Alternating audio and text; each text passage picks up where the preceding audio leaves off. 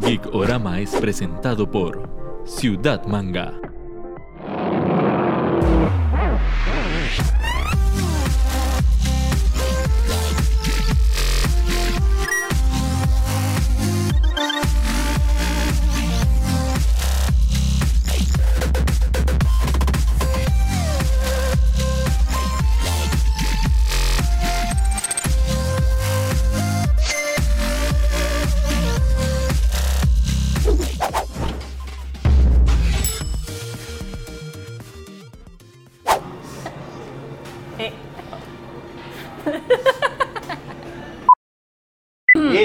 Angie de nuevo. Angie de Ciudad Manga nos vuelve a acompañar En Ciudad Manga. en Ciudad Manga. En Es Ciudad un Manga. Ciudad, Ciudad Manga Manga Reception. Reception, sí. Sí. Angie, ¿cómo vas? mae, estoy bien, con frío porque entra el viento y De chiflón. ya entra el cheflón y tú sabes, ah, ando pelu, peluncha. Angie nos reclamó un poco de que la llamamos a hablar de figuritas, que quería hablar de algo más. Entonces, nosotros que somos tuanis, digamos, Buena gente. buena gente, dijimos, sí, tienes razón, Angie, Angie. Vamos a hablar Angie- de algo más de figuritas. Angie puede hablar papaya de otra cosa, básicamente. Más de, la cosa es quién habla más papaya, pero eso es otro episodio. Angie, vamos a hablar de Papaya de Celaya. Ay, papaya de Celaya. la figura de héroe que muta en la figura de antihéroe que muta en el villano que ahora es el éxito. Ok. Ok, entonces como una progresión, pero al final lo que vamos a dar prioridad es como el antihéroe y el villano. Para hablar de algo que anda como por aquí, que mucha gente anda hablando últimamente, que no vamos a decir quién es. Enfocó, no enfocó, ¡Ah! no enfocó. Acá. Suba, ahí. Ay, ay, el brillo, por Dios, ahí está. ay, Ay, ay, se, ay, ahí ay, se ve más o menos. Ay, no. Me sentí como estos maes que se maquillan y que ponen la mano de fondo y yo. Tengo miedo. Vuelto aceite. Ok. Los héroes, o sea, nosotros podemos, decir que lo que nosotros vemos en los cómics, o por lo menos los cómics que eran de la época clásica, es la mitología moderna. O sea, figuras, figuras como lo que es Superman y el Capitán América son prácticamente semidioses. Son ejemplos, hombres esculpidos, Perfectos. Perfectos. perfectos, eh, baluartes. Súper de- guapos. Súper guapos, eh, que llevan Con el- valores valores positivos. positivos, hacen todo lo correcto. Y esa fue como la figura por la que a- al principio todos nos decantábamos, ¿verdad? Porque era como que el ejemplo a seguir, hay que ser bueno, eh, él salva, se mata a los malos, no los mata porque son Como buenos, la salvación humana. Ajá, exacto. Y después como que la figura se volvió aburrida.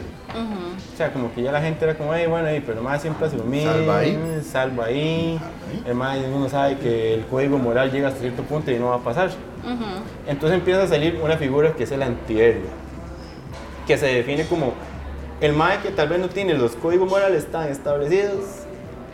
Es moralmente ahí cuestionable. Puede De tener sus vicios, dudosa proce- procedencia. procedencia. Pero al final de cuentas hace algo bueno. O Al final, trata de hacerlo. el antihéroe al final lo que hace, lo que le criticamos son los medios que, ejer- que, que él toma para ejercer eh, un objetivo positivo, ¿verdad? Casi siempre Yo- es como la venganza. Siento, siento, siento que más, bueno, la venganza y más que todo la diferencia entre el, héroe y el, anti- el antihéroe es que el héroe busca como un bien social general. O sea, a él no le importa si él se muere, pero él se muere por los demás. El antihéroe es como, madre, no, yo no me muero por usted, pero yo voy a intentar hacerlo como porque son cosas que a mí me convienen. Y la mayoría, bueno, por lo menos una gran cantidad de los anteriores que tenemos empiezan como villanos. Y después eh, pasan a ser como héroes con ahí, con tal vez intenciones escondidas. Un ejemplo que estamos hablando ahora es Vegeta. Vegeta es un antihéroe que mucha gente, yo me incluyo, prefiere mil veces antes de ver a Goku. Y el personaje fue introducido como un villano.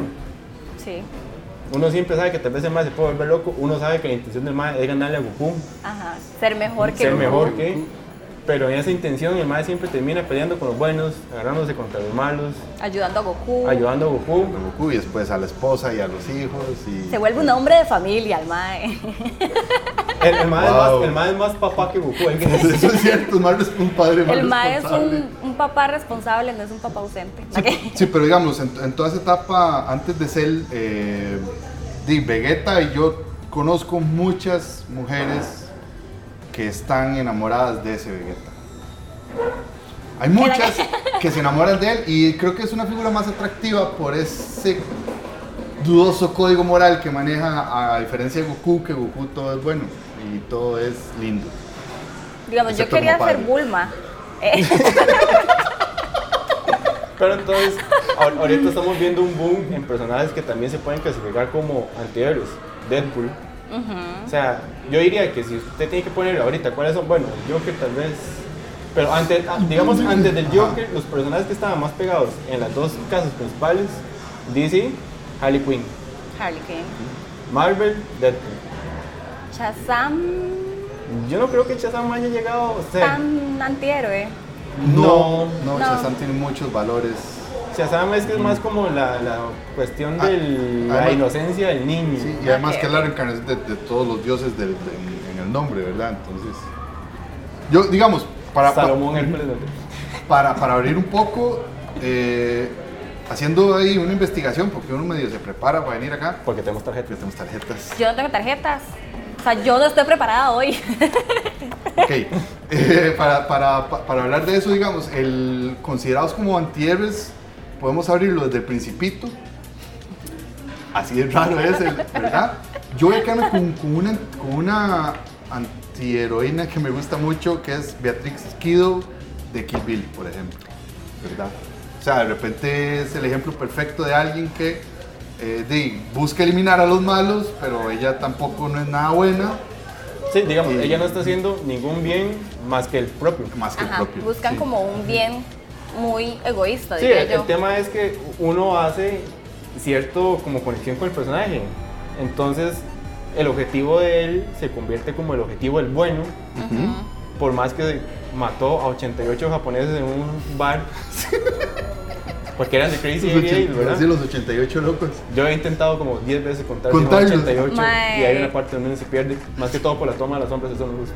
Pero, eh, pero es el tema, o sea, como que uno olvida, porque hace como cierta conexión con el personaje, que lo que está haciendo es malo. Ajá, ajá. Entonces ya se vuelve un héroe, digamos, y entonces por esa empatía, los, lo- los logros del MAE, por más que sean cuestionables, no sean correctos, uno lo celebra. Uno más bien es como, ¡ma, que lo mate! ¡Que mátelo ya! Pero si uno no se está dando cuenta, como que va como ahí, como de, ey, esto no está como correcto, ¿no? Sí, no, no, y es que además, extrañamente, la ficción, y en este caso los antihéroes, nos permite explotar una parte propia de, se le salen a uno cosas que uno no sabía que uno pensaba, sentía, tenía. Es el elemento de catarsis, Sí. prácticamente. Yo quiero hablar de este tema como un poquito más adelante, en el tema que viene después. Quiero decir muchas cosas. eh, quiero hablar de mucho de esto para ya soltarlo, pero si no hago spoilers, entonces... Bueno, entonces, Bueno, de puerta. A puerta. Ok, entonces como que las, los señores de traje y corbata que están sentados en esos altos edificios dicen, mira, la figura del antihéroe está muy llamativa, la gente como que le hace gracia, ese, le está creando énfasis, ¿por qué no vamos un poquito más allá? ¿Por qué no les damos villanos? ¿Por qué no les damos figuras que no están haciendo ningún bien? Digamos, hay, hay series, hay películas, hay sagas que la gente ama más al villano.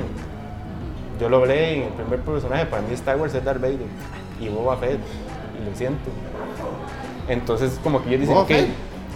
Sí. Sí. Puedo yo Darth Vader, pero está bien. Boba Fett, está bien. Está bien. Bueno, el punto Después es... hablamos de Star Wars. después- y entonces viene, lo, hemos vi- lo estamos viendo desde... Empieza, yo creo que es un movimiento que empieza desde los cómics y, y desde ahí los más se dan cuenta. Ahorita está terminando un evento de DC que se llamaba El Año del Villano, Ajá. que era que cada villano tenía su propio novela gráfica. Y estaba Y- Lex Luthor y estaba y Lex el Luthor. Joker. Ajá, y sacaron un montón de cosas. Eh, también el año pasado tuvimos de, de Batman Who Laughs, Ajá. o el Batman que ríe. Eh, que ¿Qué pasa si los dos, los dos antagonistas se unen y tienen el código del Joker versus las habilidades de Batman en un solo personaje?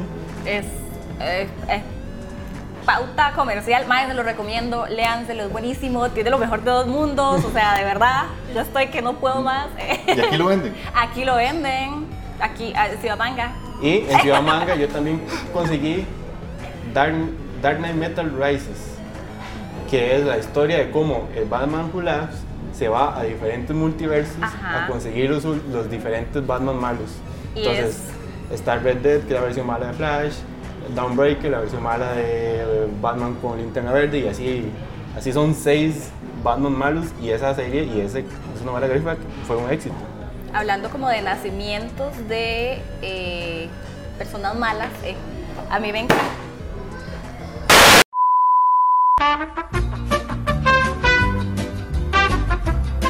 Ya esto sirve todavía. Continúa, Angie, por A mí me gusta demasiado cómo nace este Batman. Me gusta porque es demasiado tétrico, o sea, es demasiado oscuro. Es. No voy a decir que es humano, como a diferencia del Joker, que ahorita hablamos de eso, ¿eh? pero ma, es demasiado oscuro. O sea, de verdad que así nace un villano. Pero ¿cómo convierte uno a Batman que tiene su moral en un villano? Y este nacimiento está así como brutal. Supongo que el de los otros no los he leído, pero debe ser así como. Son, son muy buenas historias. Al final, o sea, es, es interesante porque cómo sucede el principio, cómo se une cada Batman a su versión malvada, es muy interesante. La resolución de las historias puede ser un poco predecibles, pero el hecho de cómo cambian las historias para que se unan a, la- a las versiones malignas son muy buenas. Ok, entonces, por todos los medios se dan cuenta que el villano es lo que está generando. Y sale esta apuesta del Joker de Todd Phillips con Joaquín Phoenix tenemos una película que nos presenta un antihéroe, porque lo vemos como antihéroe por lo mismo que hablamos con Beatrix Kido, de que nos empatizamos, o sea, hacemos empatía con sus, lo- eh, con sus intenciones, o nada más vimos la película de un villano y esto está tan hecho, Suéltelo. esto está tan caótico, la sociedad moderna está tan caótica que ya eso es lo que nos hace, ya con eso es que lo hacemos, conectamos. Yo, de hecho, o sea, lo que estábamos hablando ahorita, de, se lo mencioné a Ernesto, Mae, ¿cómo coños hicieron para hacer una película tan oscura y uno se ríe? Uno se encuentra, uno se da cuenta de, mal, me estoy riendo, esto no debería estar dando risa. ¿Qué? O sea, ¿qué? Ahí es donde, sí, qué fuerte, madre. Yo me reía, yo, ajá, Sí, y uno, uno recapacita, uno, ok, yo no debería estar haciendo eso. ajá, y yo, Yo no debería oh, estarme riendo de ese enano. yo no- Yo no Yo, de creo, yo creo que esa parte está permitida. O sea, es que no, no es el tema, no es el tema de, de la muerte que acaba de suceder, no, uno no está burlando en nada. Es, es- es- es- o sea, Mae, to- no todos nos hemos sen- sentido así Uno impotentes. cliquea demasiado con este, ah, vamos a decirle antihéroe por el momento, porque de verdad ahorita como que yo tal vez no lo siento tan villano, Yo sí, totalmente. O- obvio, obvio, pero o sea, lo que digo es que nace como muy humano, uno se, se encariña con él porque uno, exacto, está en un mundo que está casi que igual, o sea, Gotham ahorita puede ser San José en la noche, ¿ah? Entonces, mae, uno se encariña con él porque mae, uno le ha pasado, o sea, al- un humano que tenga un problema, o sea, como de mental, ¿a quién no le pasa? Todos tenemos nuestras, Nuestros nuestras pedos. varas, nuestros pedos, ¿ah? Pero, mae, uff, o sea, uff. Sí, o sea, yo creo que es el tema de la conexión que hace con uno. Y que uno termina como sintiendo hasta a veces lástima por el personaje de Arthur Fleck. Que de ahí uno termina queriendo que el mal logre sus cumplir sus, sus metas por más, pero es que no hay, o sea, no, él no logró nada, absolutamente nada bueno. No, y, y es que eso es lo rico, digamos, porque ya todos sabemos quién es el Joker. Es, una, es un villano que todo el mundo sabe, todo el mundo sabe quién es Batman y todo el mundo sabe de que la- el enemigo de Batman es el Joker. Y de repente nunca habíamos puesto una historia de origen tan centrada en él como ser humano antes de. Ajá. Y aún así, dándonos el origen, no nos dan el origen, como juegan con, con que no se sabe todavía. Sí. Es que más ¿verdad? suave, suave, suave. El Joker no tiene origen. Es que eso es lo que vamos. No, no, no, no, no, eso es lo que voy, o sea, que de repente la película iba por ahí y tam- también te lo quitan, entonces es Ajá. como, ok, se están pegando, usted no sabe quién es. Y de repente uno empieza como, como a empatizar de lejitos con él, Ajá, ajá. ¿verdad? Y a mí lo que me volvió loco y lo que me encantó es la escena final de él en el asilo, en, en Arkham, cuando sale de hablar de- con la, La con psicóloga, la psicóloga. Porque entonces ahí es donde entendemos, ok, sí lo llevaron donde tenían que llevarlo. Sí. Un sociópata maníaco, degenerado, social, lo peor. Me encanta. Es el legítimo loquito de Gotham. O sea, de verdad que, mae. Voy a decirlo en voz alta. Yo no sé si vamos a hablar de esto, pero mae, este Joker es mi favorito. O sea, Ok. este Joker está brutal. No, Detrás de cámara no dijo que era. No, Jack era- Nicholson. Ajá. Esto Sí, cierto, lo dijo en voz alta. No, Jack Nicholson era mi favorito. Este Batman lo acaba de destr- destronar en serio. Este Batman. Este Joker. Man, ya no sé de qué estaba hablando. Eh. Este, este Batman, este Joker, para mí, o sea, es que son dos personajes muy diferentes, pero para mí lo destronó esta actuación. Jack Nicholson es muy clásico, porque igual es un... Es que son versiones diferentes Sí, son versiones diferentes, pero este, este Joker, no sé, como que de verdad entró en lo más oscuro de mí y me sacó lo peor que Sí, pudo es que haberme ese es sacado. el tema. Para mí, para mí es una película que, por más que sea grandiosa, por más que la actuación sea maravillosa, por más que va a pasar a ser un clásico, inevitablemente, es una película peligrosa. O sea, yo Sí. creo que en personas que tengan algún estado emocional sensible, puede calar cosas. Digamos, yo lo vi en una muy, muy, muy, muy pequeña escala. Yo cuando vi la película, una tipa detrás mío pasó toda la película incómoda con los zapatos y la resolución de la tipa fue, voy a quitarme los zapatos. Entonces yo pasé la última media hora del Joker oliendo queso.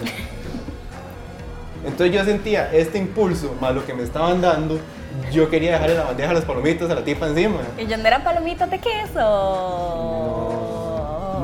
Pero entonces yo digo, ok, si esta película por un impulso, por un tema tan mínimo, me está poniendo violento, puede causar cosas también complicadas. Sí, bueno, eh, oh, sí, películas así violentas también hechas siempre han existido. Sí. Y sí siempre han generado controversia. Eh, Sí, pero- per- per- per- pero digamos, pues mientras otras eran una apología de la violencia y al final dejaban algo, es que en esta el malo triunfa y es venerado por, por lo que acaba de hacer. Siento que esa es la parte peligrosa, Y esa Esa la es veneración. Donde se vuelve un símbolo, Ajá. donde usted como que siente que, que ese puede ser el camino correcto a seguir. Pero, ¿saben toque? Aquí es donde están poniendo como a los buenos como malos. O sea, donde él de verdad dice ustedes, eh, todos los gobernantes, todas las personas comunes y corrientes que caminan acá, que no tienen empatía, o sea, son los villanos. Realmente a él lo están poniendo no como el villano. Entonces uno ya ahí empieza como a ver las dos versiones del asunto. Yo amo los finales que no terminan como uno espera. Yo amo los finales tristes y amo todas esas varas. Entonces, siento que por ahí va mi amor hacia el Joker. O sea, siento que por ahí va el asunto. Pero, mae, son dos, son dos situaciones donde uno de verdad como que, mae, uno no sabe si venerarlo o, mae, no.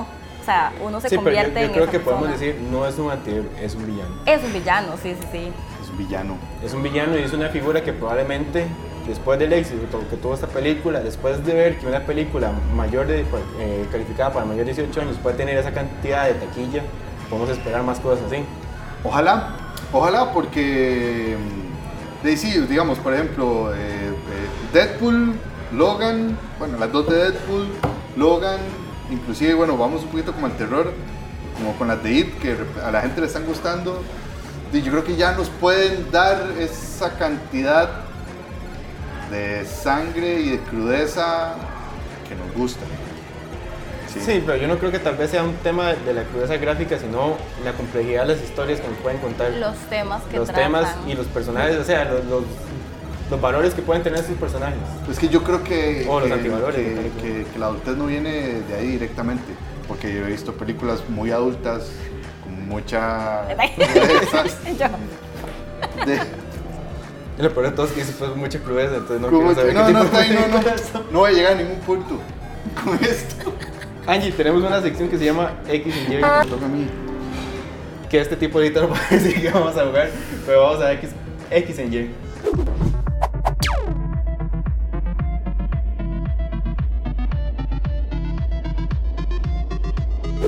X en Y es traído por Zion Corp que nos dio esas camisas muy bonitas.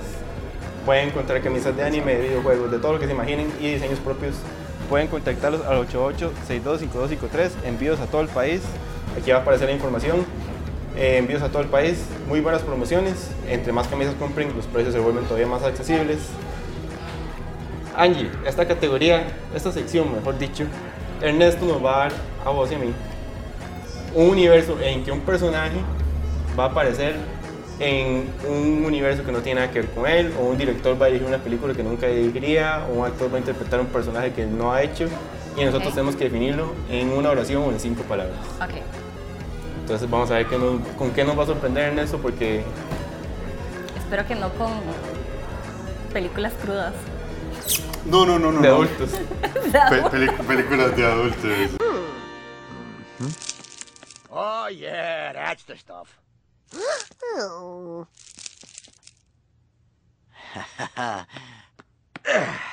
Bride's head's gonna get revisited tonight, baby.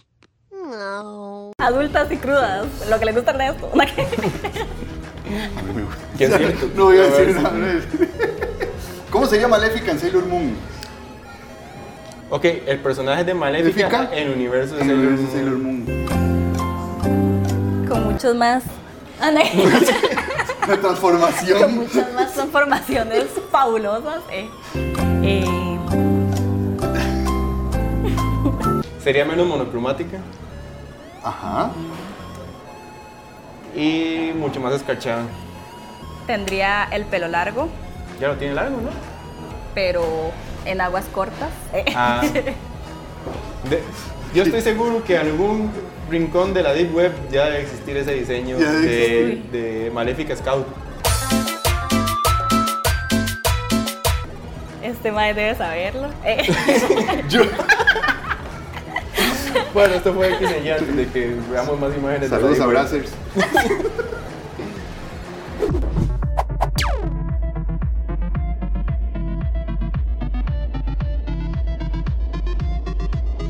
Ok, para ir cerrando.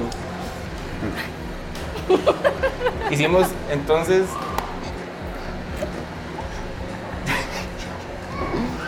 Repita otra vez. Vamos. Vuelve a entrar.